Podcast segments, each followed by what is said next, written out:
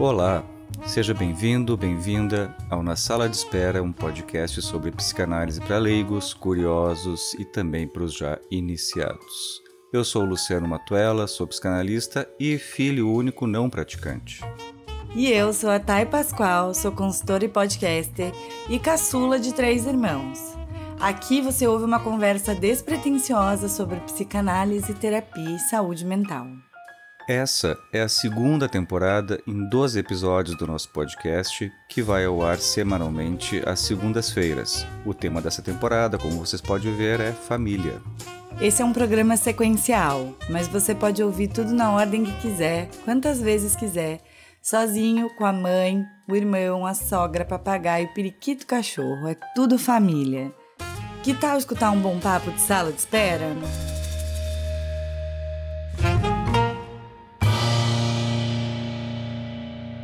Oi, gente!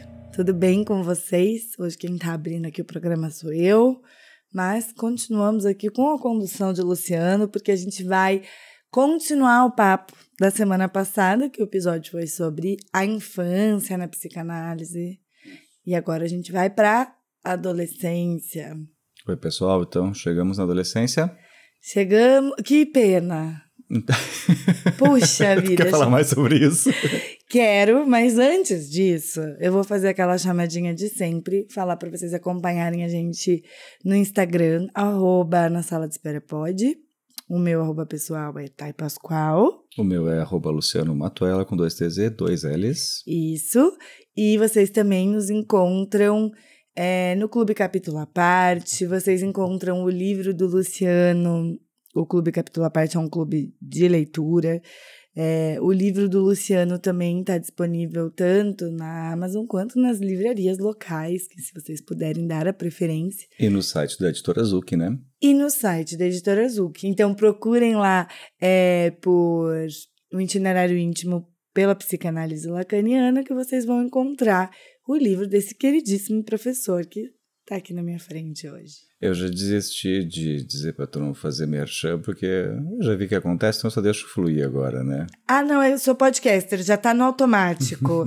Sabe, igual no YouTube o pessoal começa assim, ai, ah, dê um like aqui nesse vídeo, tipo, já é automático porque o algoritmo nos impõe algumas coisas. Ah, nem falo, eu tô tão em briga com o Instagram nos últimos dias. Nossa, e eu então? O Instagram não entrega, entrega mais nada para ninguém, porque existe o quê? Uma adolescentização do conteúdo, olha aí. Olha aí como a gente chegou lá. Posso fazer mais um merchan então, já que a gente tá aqui? Faz.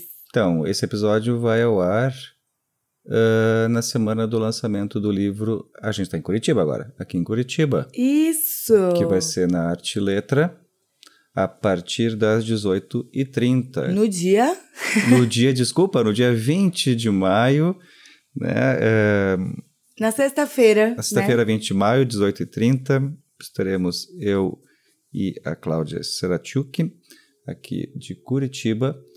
A gente vai fazer uma pequena fala sobre a questão da narratividade no contemporâneo. Uhum. Na contemporaneidade, narrar a si mesmo.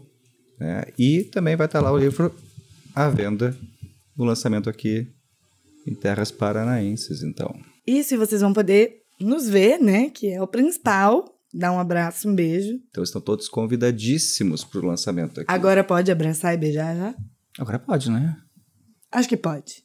Ah, né? Um gente... abracinho, um beijo. Agora a gente já passou dessa fase, né? Quem, quem, quem, quem não teve Covid só acha que não teve, porque teve também, porque, né? Será? Hum, eu prefiro acreditar que sim. É, eu não recomendo pegar Covid. Como vocês podem perceber pela minha voz, que nunca mais voltou ao normal. É, não recomendo também. Mas olha só, tu deixou lá um super gancho lá atrás, eu entrei com o lançamento do livro, né? Mas a adolescentização da cultura. É bem isso, né? Com certeza. É, é, os adolescentes, eles são, ao mesmo tempo, alvo das críticas, são os rebeldes, são quem está contra a cultura, mas também hoje são os invejados, uhum. é, estão naquele lugar ali da adolescentização, no sentido de que para a gente passar uma mensagem importante, se a gente fizer isso falando sério, uhum. a gente vai ser menos visto do que se a gente fizer isso dançando. Exatamente. E é, é, é, bem interessante puxar por esse ponto assim, tá? Porque é bem isso, né? A adolescência está no lugar de de ideal hoje em dia, né? Na época freudiana isso não era bem assim, na época freudiana era muito assim esse lugar da, da infância, né? Uhum. A infância como como assim, como aquele lugar angelical, né, onde somos todos paparicados, etc. Né, claro, estamos falando, você fazendo recorte aqui, né? Você fazendo aquele recorte que o jurídico recomenda, né? Estamos falando de uma Europa vitoriana, classe média, branca, Uhum. etc. Freud. Hoje em dia já a adolescência ocupa esse lugar, né? Porque o adolescente é aquele que é aquele que tem entre aspas o mundo todo à frente, aquele que a gente fala assim: "Ah, tu acha, tu acha que está sendo complicado agora? Espera chegar na faculdade". Uhum. Aí tá na faculdade, espera, aí diz assim: "Tu acha que está sendo complicado agora? Espera ter que trabalhar" Uhum. né? Ou seja, a adolescência ficou nesse lugar assim desse desse sonho perdido do adulto, né? Daquele Uhum. que, que teria todas as todos os caminhos à frente. Só que não, né? Não, assim, é se fizer um mínimo esforço, qualquer pessoa, qualquer ouvinte, e nós dois também, pra lembrar da adolescência. Complicado isso. Vai querer voltar? Uh-uh. Não, assim, até eu acho que algumas pessoas vão, vão dizer que sim, mas eu acho que vão ser poucas. Eu também acho. Voltar pra adolescência? Não. Especificamente adolescência, né? E então, e, e até porque assim, né? Falar assim, ah, que na época do Freud não estava um lugar idealizado. Porque a adolescência é algo bem novo, bem recente, essa ideia de adolescência, né? A gente, tu, tu ver assim no Freud, tu não vê tanto assim ah, falar de adolescência.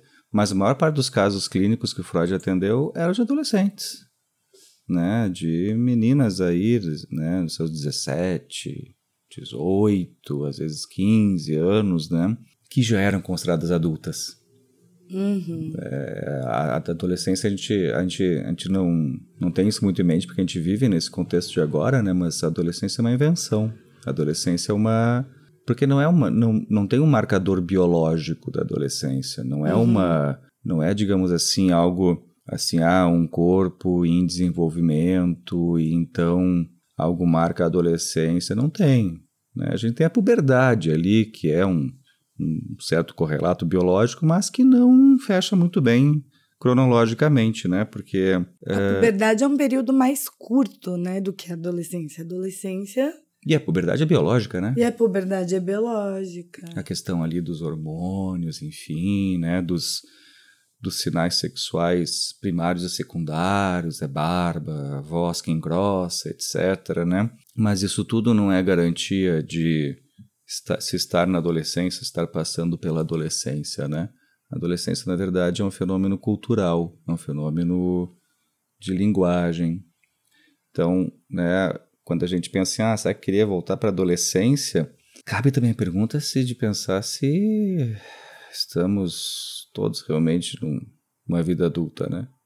Porque, bem como tu diz, essa adolescentização dos gostos, dos interesses, da cultura, cada vez parece que vai puxando mais uma certa demanda de que sejamos sempre adolescentes, né? Não, completamente. Eu acho que é super sintomático a gente entrar nos streamings e ver as coisas que estão sendo Uhum. mais assistidas, mais vistas e cada vez mais produzidas. Uhum. Se você for olhar a cada 10 lançamentos, o que é o que ali, né? A cada 10 lançamentos, especialmente da Netflix, o que, que é o que ali, né? Cada outro, né? Um, um streaming tipo a HBO Uhum. faz um outro perfil de público, mas para o público em geral são, são esses jovens, esse esse recorte jovem. E eu confesso que eu gosto muito de assistir. Uhum. Muito. É, é, que- é, que- é que- e, e o HBO a gente usa como exemplo, mas não só pela questão assim de ter muita, muito sexo, nudez, enfim, mas porque as temáticas são outras, né? É. Ah, Euforia, né? Por exemplo. Euforia é a série adolescente da HBO. Daí mas eu duvido que alguém tenha tido aquela adolescência ali da euforia, né? Assim que é bom. Eu não sei. É porque a gente tá tão fora da adolescência Então. agora que a gente, assim, a gente tá bem distanciado mesmo. Parece que eu só consigo ver isso de fora. Consigo assistir Euforia e imaginar que aquilo é um mundo imaginário e figurativo. Mas eu não sei se é. Olha, se eu fosse adolescente, como eu fui um adolescente e visse euforia e achasse que tinha que ser aquilo, Eu morreria de inveja, eu acho. A minha adolescência não foi nada daquilo, não. A minha também não. Eu fui um adolescente feio e nerd. Fazer o quê? Eu acho que há controvérsias. Eu acho você bem gatinho. Tá, mas, é, bom, pelo menos tu acha, tá ótimo, sim. Fico feliz com isso. Mas é, as fotos de adolescência não negam. Tem outras versões dessa história. É, eu acho que eu era uma criança super bonita, bonitinha, elogiada. Quando eu fiz aquela virada ali pra adolescência, assim nossa, eu era uma pré-adolescente, adolescente, aquele início da adolescência muito feia. De verdade. É mentira. É verdade, é verdade. Você já viu fotos, você sabe disso? Eu, eu tenho é poucas é fotos, eu tenho poucas fotos, de verdade. De eu não, não quis preservar as fotos, assim, eu tenho poucas fotos, assim, dessa época, mas eu era muito feia. É porque eu acho que os adolescentes passam por isso. É uma transformação que você tá passando no corpo e que tá passando ali na, na vida mesmo, né? Então, assim, as mudanças do corpo, tipo, você falou da barba, da voz uhum. que engrossa, pra menina que é o peito. Uhum. E aí a camiseta do colégio começa a aparecer o peito uhum. e todo mundo fica comentando, e daí é um negócio que é meio tabu. Aí se você põe sutiã, as pessoas reparam mais ainda que teu peito cresceu. Claro. Meu peito nasceu muito quando eu era muito novinha. Uhum. Então, isso eu me lembro. Se você me falar, ah, qual foi o primeiro. Ah, tem gente que lembra, ah, o primeiro sutiã, não tenho a menor ideia. Mas eu me lembro da sensação de ter que ir de sutiã e saber que as pessoas iam reparar que eu tava de sutiã, mas só que meu peito já tava crescendo e é aquela coisa assim. Então é um horror essa fase da adolescência da mudança. E daí mais pra frente era eu brincava de barba escondida. que amor, é mesmo? É mesmo, porque eu fazia as duas coisas. Eu já era adolescente, tipo, ai, eu desço no meu prédio andar de patins. e aí eu tinha uma amiga é, que a gente brincava de barba escondida quando a gente era adolescente. É, eu jogava videogame. Mas pro adolescente, então, aí que você acha que tá se achando feio, então olha aí como tem esperança. Pode virar um gato, uma gata que nem a Thay. é, mas, mas bem legal essa, essa ideia que tu falou, assim, de, bom, brincava de boneca, brincava de barba, ao mesmo tempo que já tava ali super, super nos, nos patins, né? Uhum. Porque a adolescência acho que traz essa tensão, assim, né, Thay? E, e isso do se achar um adolescente feio, de uma certa forma, todo, todo adolescente ele se enfeia um pouco também, quase como para dizer assim para a família, ó, oh, aquela criancinha lindinha, né, que, que vocês gostavam tanto, não tá mais aí, viu? Uhum. É um pouco para dizer assim que aquele corpo que antes pertencia, entre muitas aspas, esse pertencia, né? Que esse corpo que pertencia à família já não pertence mais à família, já, já é um corpo para circular pela cultura, não é mais uhum. aquele corpo né, que, que a mãe e o pai iam lá e diziam, bom, então vai botar esse casaquinho, vai botar, olha que bonitinho, que bonitinha, que fica com tais, tais uhum. roupas, né? E passa a ser um... A adolescência tem um pouco essa dimensão, assim, de um tomar para si o próprio corpo, né? Uhum. E acho que e, e, essa dimensão do escondido também que tu fala é muito próprio da adolescência, né? Uhum. De fazer escondido, ou seja, fazer montar uma cena, né? que não seja uma cena endereçada ao olhar dos pais, mas uma cena endereçada para a cultura. Uhum. Né? Nossa, isso me lembra. Olha só, eu tinha. Em São Paulo ainda morava, eu tinha uhum. uns, uns 13, 14 anos. Tinha festinha, mas era aquelas festinhas no prédio, assim, uhum. sabe? Festinha na, no prédio de alguém e tal. E, e, eu tinha uns 13 anos, mas era festa das pessoas da mesma idade, aquela coisa, né? E tinha uma amiga nossa lá em São Paulo que ela, o pai dela não deixava ela fazer nada. não deixava ela sair, não deixava ela fazer nada. E por acaso o nome dela é Tayana. Okay. Tayane e Tayana. Ela ia assim na nossa casa, tipo, minha e das outras meninas que moravam no mesmo prédio. Ela não morava no nosso prédio. Ela ia pra nossa casa com um casaquinho, com calça, toda assim, fechada, tipo, com um moletom por cima. E quando ela chegava na nossa casa, ela tirava o moletom, punha uma saia, um topzinho, e a gente ia pra festa no prédio. Mas ia. Mas ia. E depois o pai dela ia buscar ela lá no nosso prédio, assim. Acho que é a minha maior. É como se ela tivesse só vendo um filme com a gente à noite, mas por baixo ela tava de topzinho, entendeu? ela se transformava. Ela se transformava. É aí. Essas coisas fazer escondido, né? É, eu tive uma. Acho que eu te contei isso, né? Não, não sei se eu te contei isso, mas enfim. Agora, já que é pra se expor, vamos lá, né? Já, eu já te falei que eu, te, que, eu, que eu queimei um terreno baldio, né? Sim, Então, sim. É, Eu morava em Caçapava do Sul, uma cidade do interior, aqui, do, aqui não, né? Lá do Rio Grande do Sul. Uhum. E tinha aquela coisa assim, acho que eu tinha o quê? Uns 13 anos, 14? Não me lembro. E aí tinha aquela coisa assim, não é, não é que nem para adolescente aí cheio de hormônio hoje em dia que abre qualquer site aí e acha tudo o que quer achar, né? É, a gente tinha que batalhar, a gente tinha que fazer por merecer para ver Vocês estão entendendo, né? para ver peitos e etc, né? então, então a gente tinha que assaltar o quê? A biblioteca do vizinho, do tio, né? Coisa assim. E aí tinha um amigo meu que o tio dele era um colecionador de, de- de- de- de revistas. De revistas com uma capa assim curiosa. Exatamente, de Aham. revista de mulheres bonitas, Aham, né? certo. E aí a gente, de vez em quando, roubava umas dessas revistas, né? E aí chegou aquele ponto que a gente pensou, ok, a gente vai esconder onde isso aqui?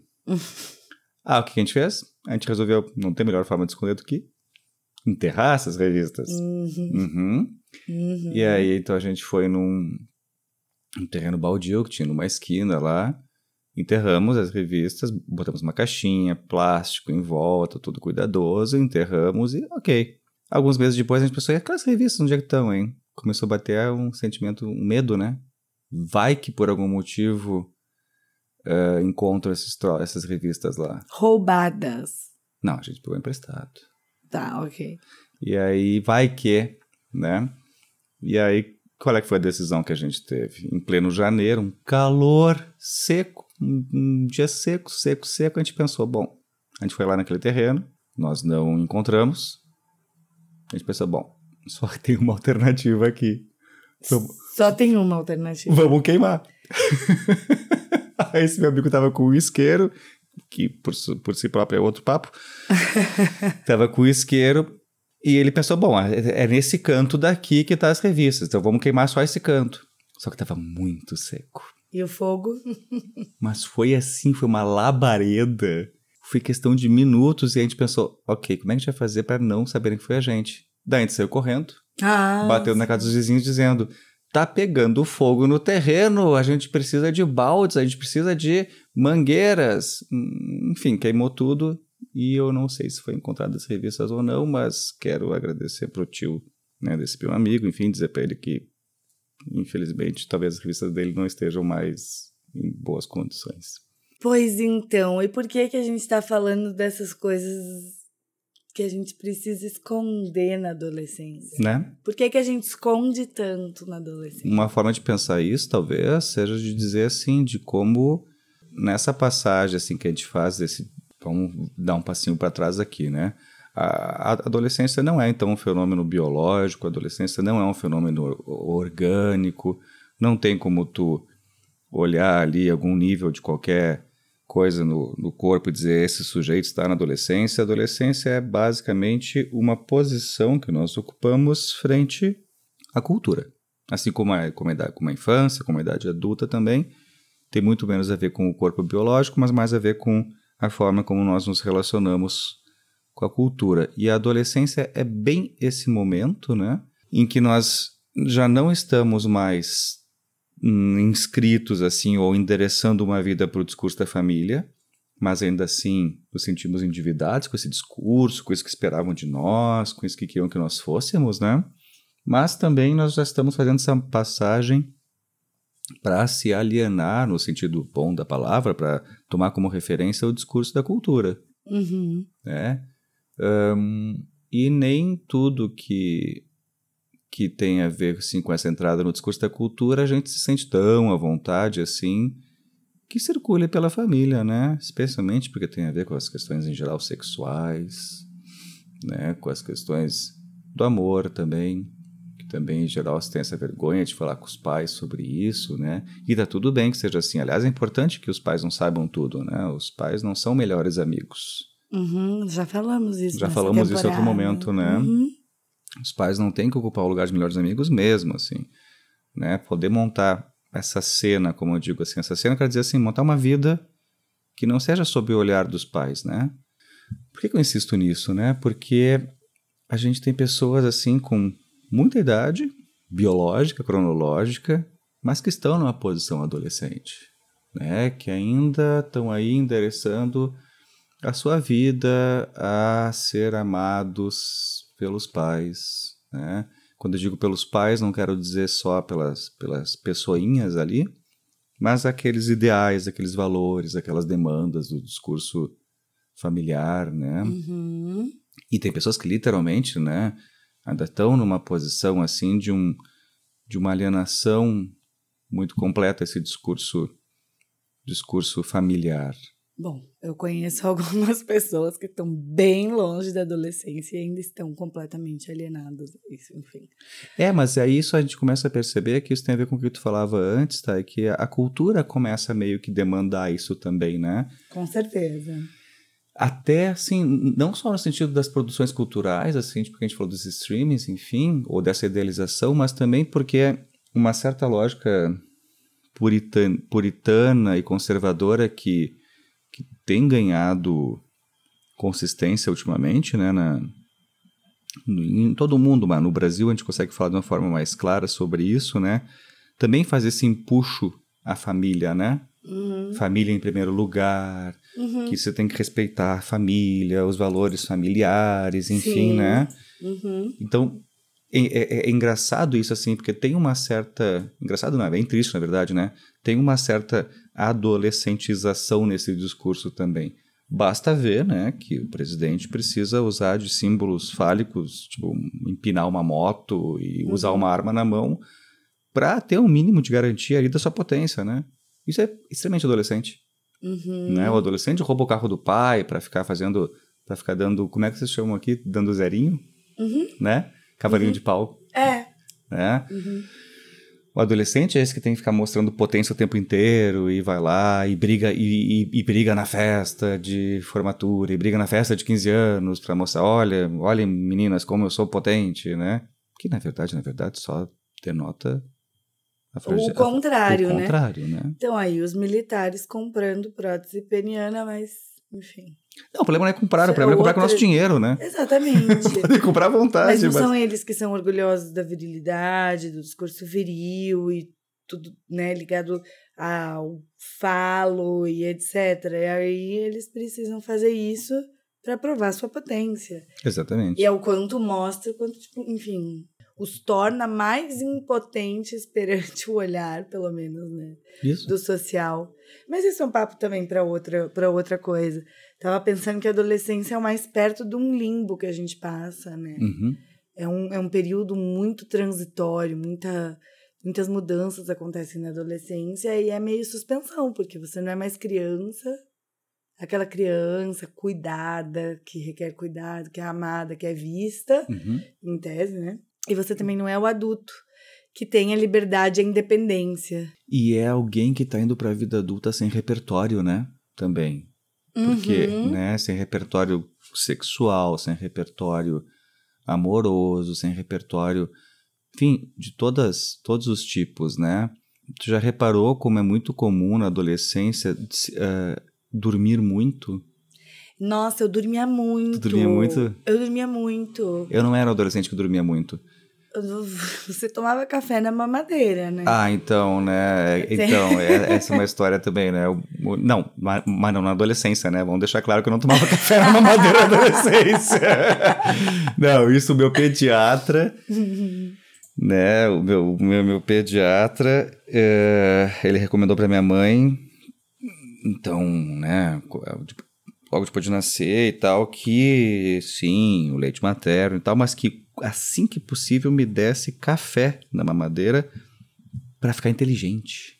Dizia ele que ficava inteligente, que ativava os neurônios, etc e tal. Funcionou.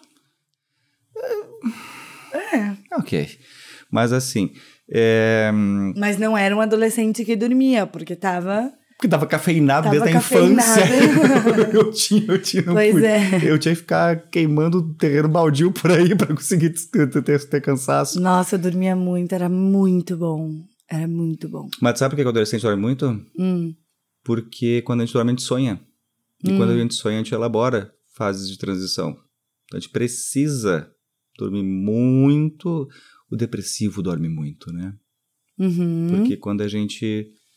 Né, a adolescência é um momento de transição muito muito duro, assim. A adolescência é, é, é uma fase. É uma fase difícil, é uma fase dura, tudo, tudo é muito intenso, tudo, tudo é pela primeira vez. Sim. Então a gente tem que dormir muito para elaborar muito o que está se passando com a gente, né? Imagina eu que me mudei de cidade na adolescência. Então, foi com 14, né? Foi com 14 anos, então mais ou menos eu tinha vivido todas as coisas que eu já tinha vivido na minha pré-adolescência e adolescência, e daí parece que eu tive que zerar de novo quando eu Uhum. mudei de cidade, entendeu? Especialmente nessa fase onde os amigos são muito importantes, né? Exatamente, eu tive que zerar o meu computador de novo e falar, bom, agora eu tenho que começar tudo de novo, tudo que eu já passei. É, foi bem ruim, bem ruim. Essa parte, assim. Claro que na hora eu tava ali me virando, entendeu? Porque eu sou do Corres, eu fiz meu Corres, fiz umas amizades e me resolvi. É café e nada. É, mas, mas aí depois eu passei bastante tempo dormindo. Hibernando. Eu saía do colégio, daí eu ia pra casa, e daí eu ia estudar ou fazer ali dever, qualquer coisa assim, e eu dormia. Daí depois eu acordava e terminava, mas todos os dias, todos os dias eu tinha isso. E qual era a tua tribo de adolescência? Tu tinha uma tribo de adolescência? Em São Paulo era uma tribo e aqui era outra. Diga. Eu prefiro não comentar. É mesmo? É porque é, teve que ser aquele esforço pra. Eu fiz o esforço pra pertencer Ah, entendi. a uma tri, a, tipo assim, as tribos que me aceitaram aqui Sim, em Curitiba, digamos entendo. assim. Então, assim, aonde eu, eu me senti aceita, Aham. eu falei, bom, beleza, vamos lá. Sim. Eu vou ser dessa tribo aí. Eu faço tudo. Mas, mas acho que é mais ou menos por aí, na real, todo adolescente, assim. Eu era da tribo dos nerds, né? Então, eu era da tribo do RPG, do videogame. e eu né? nunca joguei um RPG na minha vida. Foi você que me ensinou a jogar. Não, RPG não. Não é Magic? Ah, tá. É, é o joguinho de carta, né? É bem RPG. Ok. Tá bom. Tá bom. É- é- esse, preciosismo não precisa ser agora. É, ok. Mas, é, mas eu falei das tribos porque é interessante que é bem isso, né? Aliás, o nome tribo já, é- por si só já é muito interessante, né? Uhum. Porque o que é adolescência, né? A gente tá ali, então a gente é criança, a gente tá naquele discurso familiar, e aí dizem pra gente, ó, a, janta às 8, às 9 ou 10 horas, tu deita e dorme. Aí tu vai passar uma noite na casa do, do, do amigo, vizinho. E lá se janta às 9 e se deita à meia-noite. E aí tu começa a pensar, opa, tem outras formas então de viver o mundo que não só aquela forma. Sim. E aí tu começa a ir na casa de um outro amigo e já é tudo diferente também. Ou seja, começa a fragilizar esse lugar de uma lei imperiosa que era da família, porque tu começa a ver que tem outras formas de habitar o mundo. Aham. Né? Então, isso também diz dessa passagem né? do discurso familiar para o discurso da cultura. O que, que é o problema? Que daí, daí tu volta e tu fala, né? Quando fala para tu dormir às 10, fala, não. O fulaninho ali do lado dorme às 11. Por que, que eu tenho que dormir às 10? E aí tu começa, aí tu começa a fazer os pais, inclusive, pensarem também, né? Pois é, né? Por que, que tem que dormir às 10, né? Aham. O, o externo é que também faz hum, é, sentido nessa transição, né? Isso é uma forma de sair da, da, da endogamia, né? E, Uhum. e, e- e circular por outras tribos, Uhum. né? E circular por, outros, por outras leis. Sim, é o livrinho que você me emprestou para estudar aqui para esse episódio, Do Contardo? Do Contar do Caligares, é só que é uma edição do Folha Explica a Uhum. Adolescência, enfim, uma, uma sériezinha muito Folha. antiga, né? Uhum. E aí tem uma frase aqui que é excelente, que, é, que traduz isso que a gente está falando agora. É, uma vez transmitidos os valores sociais mais básicos, há um tempo de suspensão entre a chegada, a maturação dos corpos e a autorização de realizar os valores sociais. Uhum. Essa autorização é postergada e o tempo de, de, de suspensão é a adolescência. Uhum. Então, essa sensação de suspenso, né? É, é. Que muitas vezes se manifesta numa, numa fala de não ser entendido, né? Sim. né? Eu não sou entendido. E muitas vezes não é mesmo, né? Porque o adolescente é como o lugar do adolescente, a, a adolescência, ela é um processo que envolve a família toda, né? Então assim, o adolescente é aquele que mostra um espelho assim para para a geração dos pais, que mostra também o quanto os pais já estão mais velhos, que mostra também como o mundo funciona, pode funcionar de uma forma diferente. Uhum. E isso nem sempre é fácil dos pais escutarem e verem, né? Então uhum. adolescente vai dizer: vocês não me entendem. Talvez a questão é que os pais, ao ver um filho adolescendo ali uhum. e trazendo para dentro de casa, bem como tu falou, né? Trazendo esse externo para dentro de casa, ele coloca em questão algumas crenças, algumas certezas dos pais também. Aquela ideia assim de que pais conservadores fazem filhos rebeldes e, e vice-versa, né? Opa! Talvez a gente possa pensar assim que o, o adolescente ele, ele, ele precisa também fazer esse movimento de explicitar para os pais o quanto aquela lei deles não é a única e não vai ser a que vai operar sobre ele como se ele fosse uma criança ainda, né? Eu fiquei com muita dó, assim, dos adolescentes que passaram dois anos da pandemia na adolescência em casa. Pois no é. começo eu não tinha, sabe? Eu sempre pensava, ah, tá todo mundo passando pelo mesmo e etc. Mas porque, né, se fosse ali três meses, tudo bem, mas foi muito tempo. E é uma fase, assim, que você imagina você ser um adolescente que não pode interagir com o mundo de nenhuma forma. Diferente para uma criança, uhum, que o seu uhum. próprio mundo é a sua família, a sua casa. Para adolescente, nossa, assim, sinto muito pelos adolescentes que tiveram que é. passar por alguns momentos ali sem poder ter isso, sem poder ter esse espaço, né, fora da, dos seus, seus círculo familiar muito fechado, né? Que foi uhum. principalmente no, em 2020, assim, sem poder circular. É, eu tô para dizer assim que pela experiência clínica que eu tive, talvez outras pessoas tenham tido experiências diferentes, né? Mas os que mais sofreram nesse sentido, eliminando as questões assim de terem contraído Covid, de terem familiares que morreram, adoeceram, mas assim subjetivamente, assim, uhum. digamos aqueles que passaram meio que ilesos pela uhum. pelo genocídio que foi, né? Uhum os que mais sofreram foram os pais de crianças uhum. e os adolescentes, né? Porque os pais de crianças tiveram que lidar aí com, com questões que nunca eles imaginavam que iam ter que lidar. Uhum. Tipo, o que, que vai acontecer com meu filho pequeno se ele não tiver contato com outra criança? Que a creche garantiria, que, a, que, a, que eu passei na pracinha garantiria, uhum. que eu passei no playground do condomínio, do prédio, garantiria. E os adolescentes por essa impossibilidade de fazer uma cena fora do da casa, uhum. né? Então, essa coisa assim de estar sempre aquela coisa, quando a gente não sabe de onde vem o olhar, ele está em todo lugar. Então, como é que vai lidar com a sexualidade ali se sabe que os pais estão no quarto do lado? Uhum. Ou que a uhum. qualquer momento pai, o pai e a mãe pode passar pela, pela porta, enfim, né? Então foi muito, muito duro mesmo esse período, né? A, a, a adolescer nessa época foi muito difícil. Nossa, imagino que sim.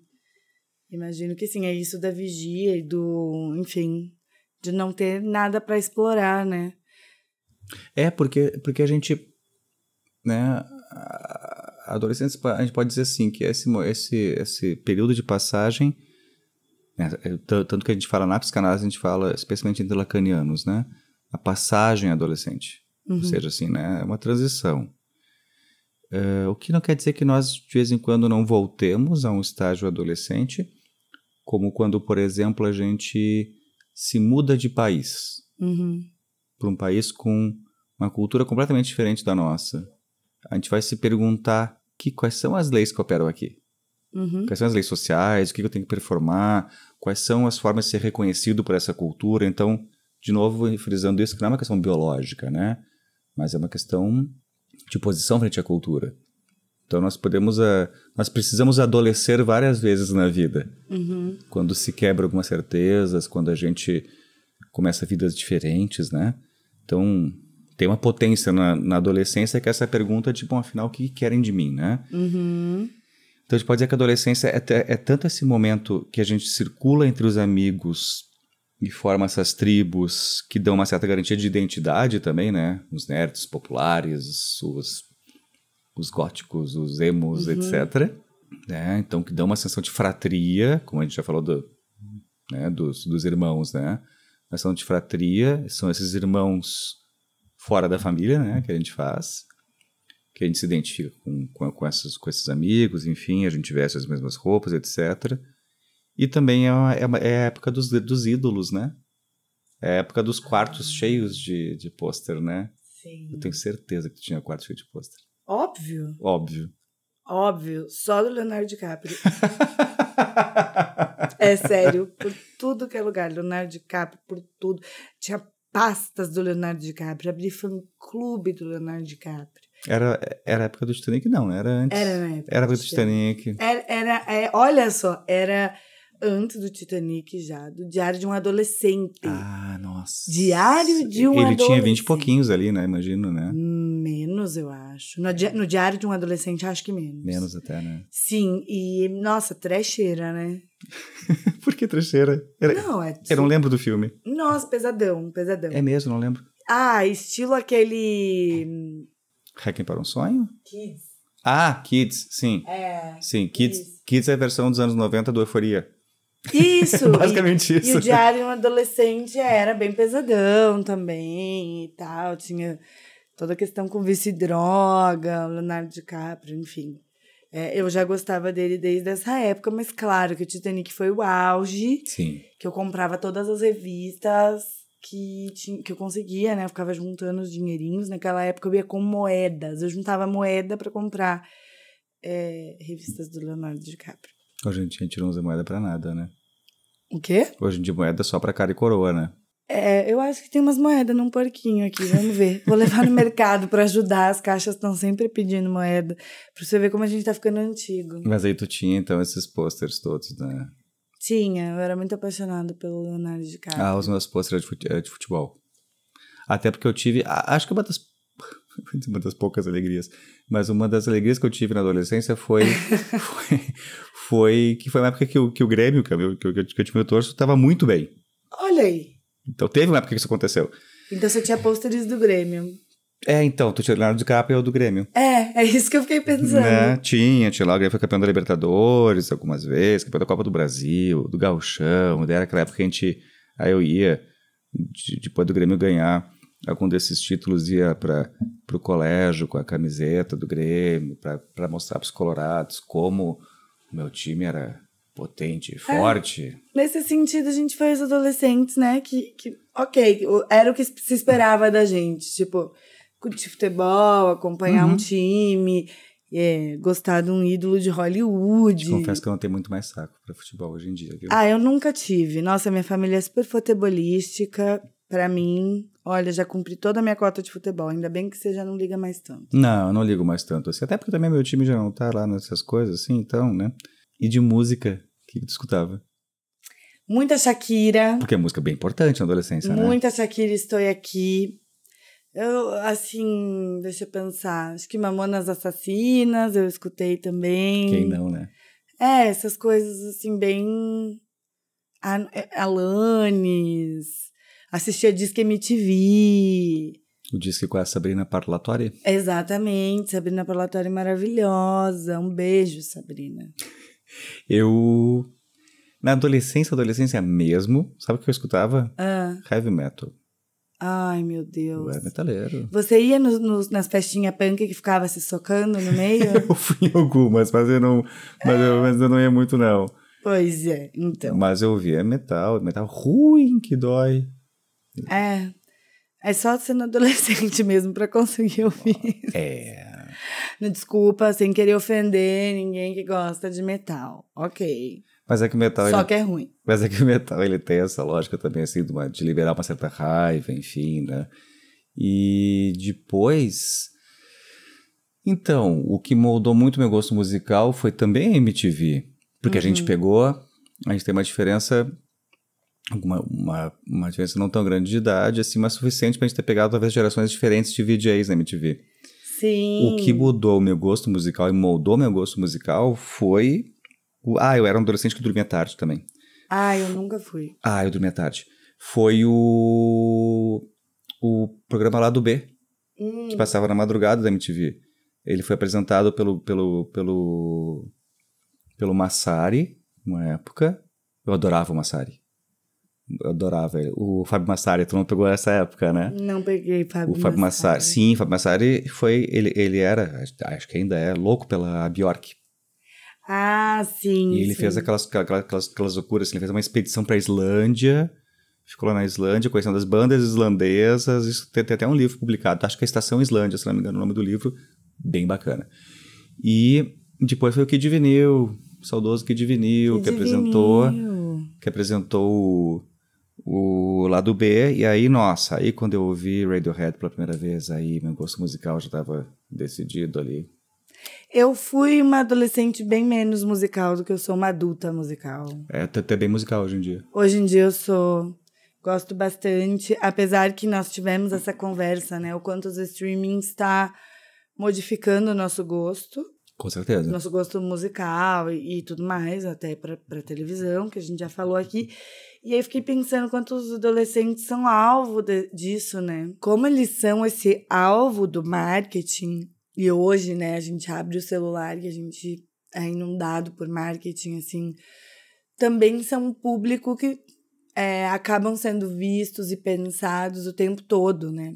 Então Uhum. parece que a rede social, especialmente a rede social, mas a forma como a rede social vende hoje, pensa nos adolescentes como assim o público mais frágil, mais fácil de atingir, ao mesmo tempo mais potente para ser esse cliente a longo prazo. Eu já falei isso, acho que no convite, que eu vi uma postagem no LinkedIn assim. Ah, é, hoje em dia eu não consigo mais entrar no LinkedIn, eu realmente eu tenho lá porque eu tenho um currículo, né, lá é, à vista, mas eu não consigo mais interagir, mas na época eu ainda interagia de uma pessoa mais velha, um, sei lá, se era gerente, diretor de empresa, falando que essa geração era de mimimi, que era isso, que era aquilo, que eles não estavam preparados, que eles não sabiam que era sofrimento, essas coisas que a gente vê muito. Fui lá e dei até uma resposta, porque assim, como assim uma sociedade que não olha para os seus jovens e para os seus adolescentes, né? Porque são as pessoas, esse cara, se ele é dono de uma empresa, são as pessoas que ali na curva vão ser as pessoas que vão estar no mercado de trabalho com mais Uhum. força Uhum. né? Enquanto o mercado de trabalho está rejuvenescendo cada vez mais, Uhum. né? Num- numa coisa neoliberal louca de mandar as pessoas embora e contratar pessoas júnior o tempo todo. Essas pessoas são o mercado de trabalho, são os consumidores, enfim. E eu acho que a sociedade negligencia também o olhar cuidadoso. Olha com esse olhar desejoso, esse Uhum. olhar de inveja, esse lugar de ataque, mas muito pouco também com, com essa simpatia de ver o peso da adolescência também, né? É interessante que até algum tempo atrás, não sei se hoje em dia ainda é pensado assim no, no marketing, né? As propagandas, elas, propagandas, o marketing, enfim, ele tinha como, como alvo, né? Como público-alvo, por sinal já é muito interessante pensar em público-alvo, Alvo. Uhum. ah, o consumidor entre 18, 18 e 24 anos. Uhum. Não necessariamente porque essa seria a idade do, do, do consumidor, mas é porque é, se tu pensar na rede social, por exemplo, especialmente hoje em dia, onde a rede social está atendendo cada vez mais a imagem, né? Sim. É, a rede social ela mira, já que a gente está falando de alvo, né? Ela mira nesse adolescente em nós. Esse, que- e- esse que tem que fazer uma certa curadoria da sua, da sua imagem, Uhum. esse que quer ser aceito, esse que quer ser curtido, que quer ser amado, que não quer ser deixado de fora do rolê, né? Uhum. A rede social ela fala com o adolescente em nós. A questão é pensar o quanto isso não se inverte essa lógica de que a rede social, não só a rede social, mas essa forma de pensar de likes e de amores, né? Dessa frenesi por ser amado, né? Enquanto isso não fala também de uma, o quanto isso não tem como um correlato, uma certa ah, expansão, extensão dessa adolescência, né? Porque a adolescência tem justamente a ver com isso também, né? Com encontrar o seu lugar, ser amado pela cultura, ser desejado, ser curtido, né? Vamos dizer, vamos Uhum. usar o termo de hoje. Só que aí pensa que, bom, para muitas pessoas a rede social é a forma de se comunicar com o mundo, é a forma de estar no mundo, né? Lembro esses tempos atrás, saiu uma pesquisa de, eu não vou me lembrar exatamente o percentual, mas que, que não sei quantos por cento das pessoas nos Estados Unidos achavam que o Facebook era a internet. Nossa. Não, Assim, assim que, que, que, que se acessava a internet via Facebook, entende? Então, assim, a gente está numa bolha muito específica aqui. Aí, tu pensa o seguinte, né? Quanto cada vez mais a, a, a, a, vida vai se tornando espetacularizável, né? Como é espetacularizado o adolescente. Uhum. Então, de pensar o quanto que nos tempos que a gente vive hoje em dia, também a gente não pode falar de um certo, assim, até de repensar o que, que é essa adolescência que nunca acaba, né? Uhum. Tu falou do LinkedIn, né? O quanto aí tá lá uma vaga no tá lá uma vaga de uma oferta de emprego onde o que é oferecido de de vantagens, de benefícios do emprego é uma piscina de bolinha, videogame, mesa de ping pong e mesa de ping pong. Nossa, como benefício ainda. Cara, isso isso do que é uma coisa mais adolescente do que isso, tipo assim, ou seja, não é um vale transporte, um Sim. vale alimentação, não. É. Ambiente de trabalho descontraído. Daí o que, que é ser descontraído? É ser adolescentizado, é ser colorido, é ter coisas lúdicas, brincadeiras para você fazer no intervalo. E não que eu, que eu acho que as pessoas não devam brincar, né? Isso. Porque eu- a gente até falou o contrário disso Claro. né, no último episódio sobre a infância, não é essa questão. Mas eu, assim, honestamente, a última coisa que eu quero fazer no meu trabalho é brincar. Se eu tô lá na empresa prestando um serviço, nesse tempo que eu tô ali batendo bolinha de ping-pong, eu podia estar descansando, podia estar com a minha família, podia estar Isso. comendo uma comida da minha casa, ao invés de comer lá na empresa a comida que eles me fornecem, porque para eu passar mais tempo possível produzindo. E vai. Não, e é um troço que vai. É uma lógica. É um troço é ótimo, né? Uma lógica que vai esvaziando essa dimensão adulta que é o exigir seus direitos. Né? Então, aquela coisa assim. Né? Eu uso muito a publicidade porque circulo bastante da publicidade, conheço um pouco do, do, do ambiente, né? Aquela coisa assim, ah, mandaram a gente virar à noite fazendo essa, essa peça que é para amanhã, mas nos encheram de pizza.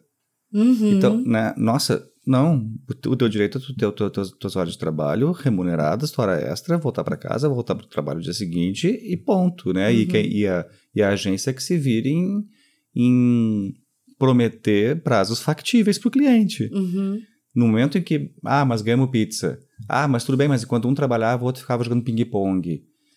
Isso também tem a ver isso com uma lógica, uma certa adolescentização que serve muito bem a ideia, a lógica neoliberal. Acho que esse que é meu ponto. Serve muito bem. Uhum. Porque não é que o Google está sendo bonzinho quando, quando fala que as pessoas não têm horário de trabalho fixo, mas é por produtividade. Ah, sim. Né? Não é por estar sendo bonzinho e legal, Não, não existe ninguém bonzinho legal. né? É porque Nesse é um, sentido, ne- né? nesse âmbito especialmente, Uhum. né? Se não tivesse um- uma recompensa para essas empresas super lúdicas do sentido de produtividade, não seria assim a produtividade, né? Não Uhum. seria assim que a empresa se organizaria. Então, então isso também diz, né, de uma adolescentização, de uma de uma o, o, o lúdico nesse sentido ele vem num lado ruim porque ele vem num lado de uma não assunção da sua condição de cidadão, dos seus direitos, etc, Uhum. né?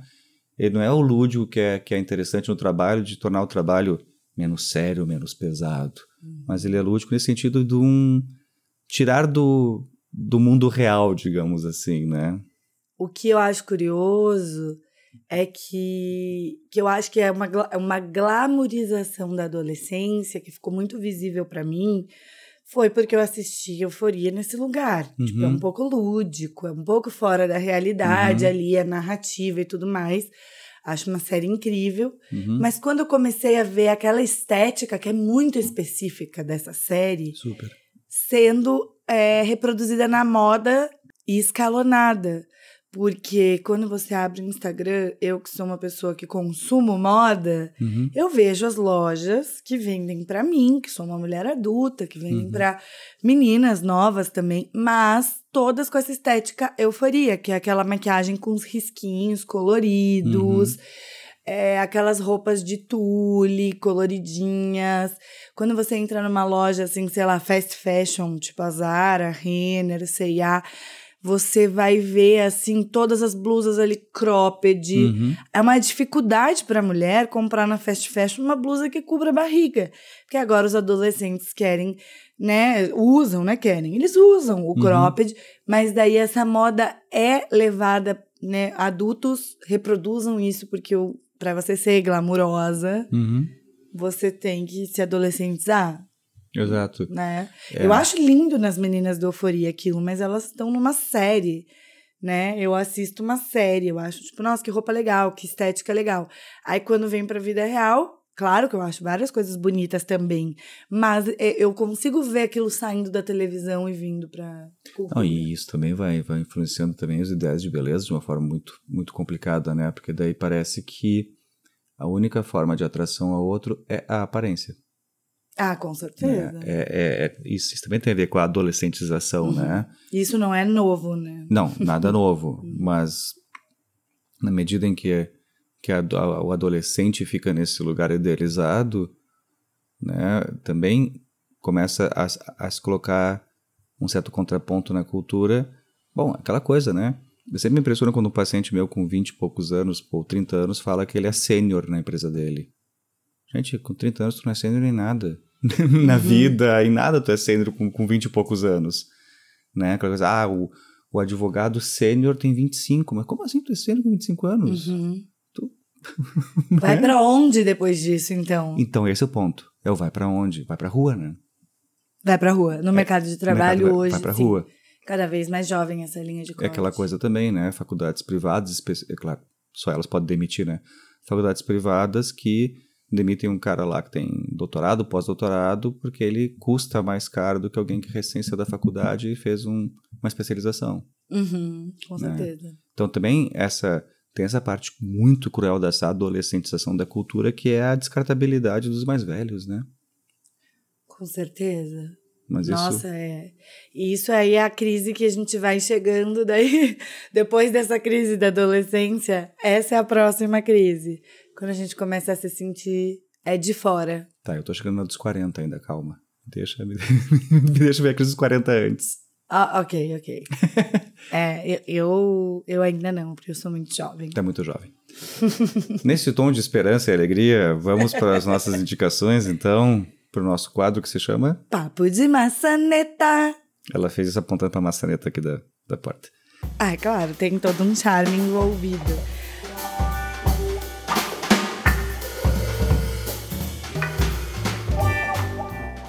Bom, eu. Nossa, olha aí, eu. eu... Indicação Dark. Bora. Mas não é, é assim. O porquê que eu pensei nessa série? Uhum. Porque tem aquela coisa do adolescente se sentir meio transparente, né? Meio Uhum. não enxergado. Aquela coisa do, do adolescente sentir aquele que não consegue se reconhecer e ser reconhecido. E essa série mostra exatamente isso. Que é uma pessoa que não é vista em nenhum momento. Que é a 13 Reasons Why. Ah, olha aí. Que eu sei que sofreu várias polêmicas, porque mostra um suicídio adolescente de uma forma assim, bem forte. Bem forte mesmo. Mas eu acho que, é, que a gente precisa ver. A gente precisa ver e ouvir e entender, porque é, as questões da adolescência elas mudam, né? Com o passar do tempo. Então a gente acha que as- os adolescentes de hoje vão ter as mesmas questões que a gente, mas não vão. Não vão ter as mesmas questões que os adultos de hoje tinham. O mundo é outro. Ainda mais agora, né? Nesse, nesse cenário pós-pandêmico. Então, é, 13 Reasons Why é uma série. Bom, eu assisti só a primeira temporada, mas é essa mesma que eu recomendo. Que é aquela coisa, nossa, se alguém tivesse prestado atenção de verdade nessa adolescente, talvez poderia ter mudado essa história, né? Então, é, enfim, é uma série pesadinha, forte, mas fala de adolescência e eu achei interessante. Não, ótimo. A, a minha indicação, bom, além dessa que tu citou, né, tá antes do da, da Folha explica, né, a adolescência do Contardo Carigares, que eu acho fantástico. O Contardo tem essa capacidade de falar de coisas muito complexas, tinha, né, essa capacidade de falar de coisas muito complexas de uma forma palatável, né. Eu quero fazer uma indicação que é um clássico, na verdade. Né? Essa vez eu não vou para uma indicação teórica, mas vou para uma indicação de ficção também, que é o clássico Apanhador no Campo de Centeio, né? Ah. The Catcher in the Rye, do Salinger, que ele é aquela coisa assim, ele descreve, mas tempo que ele inventa uma forma de ser adolescente, né? Catcher in the Rye, então, é, fala, conta a história do Holden Caulfield, que que é um jovem, que se não me engano tem 16 ou 17 anos, se eu não me engano, que ele tá num internato Uhum. onde ele toma bomba em todas as, as matérias. Uhum. E aí ele tem que ele foi ele é expulso, então ele tem que voltar para casa dos pais e contar isso. Hum. E o livro todo se passa nos seus num final de semana em que ele está voltando Uhum. para casa dos pais e revivendo, relembrando de tudo que ele passou lá nesse internato. Uhum. Então, é, então o então o Apanhador no Campo de Centeio ele é uma ele é a história do Holden que é assim é quase um manual sobre adolescência, Uhum. né? Que ele é a convivência com os colegas, é esse receio de voltar para casa dos pais, mas também a gente vê que tem um certo prazer nele de ter bombado em todas as, as matérias para para mostrar para os pais que ele não era aquilo que ele que esperavam Uhum. dele, né? Não é um livro leve também, mas por outro lado assim um livro gostoso de ler. Então recomendo bastante o Catcher in the Rye, o Apanhador no Campo de Centeio. Acho que é assim, ele é uma, é uma indicação. De novo, uma indicação clássica, né? Que eu sei que muitos de- devem ter lido, mas ehm, eu tinha lido na primeira vez na minha adolescência Uhum. e ler agora. E eu li de novo no comecinho da pandemia. E foi interessante reler. Foi bem Legal, interessante ler, uma ótima dica. ler de novo. Né? Então é isso, gente. Muito obrigada por estarem aqui com a gente. Desculpa a minha voz aí, que ainda está sofrendo Tá um trocando pós-Covid. de voz. É, tô trocando de voz como uma adolescente pós-Covid. Mas é isso, pessoal. Nos encontrem lá, arroba na sala de espera pode, Luciano Matuela e Thay Pascoal. E ficamos por aqui hoje.